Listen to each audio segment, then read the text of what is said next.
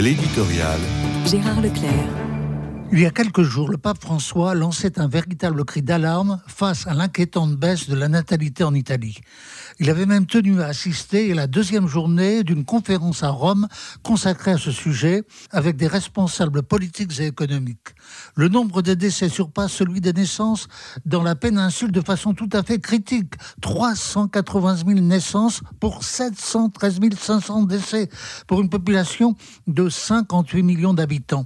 Les jeunes d'aujourd'hui, a déclaré le pape, vivent dans un climat social dans lequel fonder une famille se transforme en un effort titanesque. Le pape a voulu lancer un message de sursaut. Nous devons préparer un terrain fertile pour qu'un nouveau printemps fleurisse et laisse cet hiver démographique derrière nous. Les projections sont catastrophiques. Si les tendances actuelles se confirment, on pourrait envisager une réduction de la population italienne de la moitié d'ici la fin du siècle. La situation est d'ailleurs identique pour l'Espagne. L'Italie l'Espagne, deux nations réputées comme d'identité catholique. Mais ne peut-on pas associer ce déclin démographique à un déclin religieux?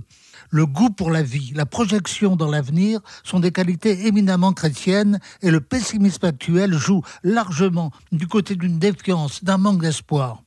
La France, qui fut longtemps championne en Europe pour la natalité, est malheureusement en train de rejoindre les autres pays, même si la tendance y est moins accentuée.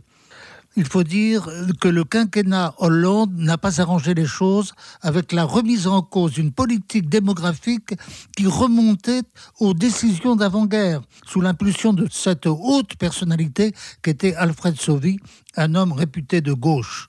Prenons garde, avec le déclin démographique, c'est un déclin généralisé qui s'annonce.